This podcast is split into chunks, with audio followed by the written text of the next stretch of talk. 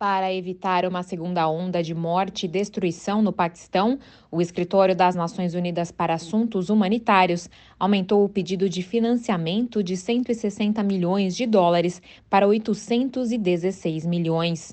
O coordenador humanitário da ONU no Paquistão afirma que, sem investimento, haveria um aumento na mortalidade infantil, nos surtos de doenças como malária e dengue, além de mais casos de desnutrição.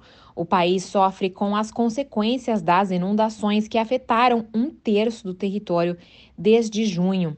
Segundo Julian Harnes, o governo do Paquistão precisa de apoio para reforçar os serviços de saúde, nutrição, água e saneamento nas zonas afetadas. As cheias atingiram 33 milhões de pessoas e mataram quase 1.700.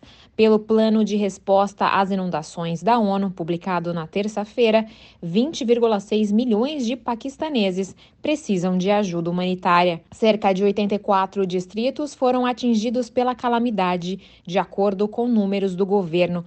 Pelo menos 7,9 milhões foram deslocadas e quase 600 mil estão vivendo em acampamentos. Da ONU News em Nova York, Mayra Lopes.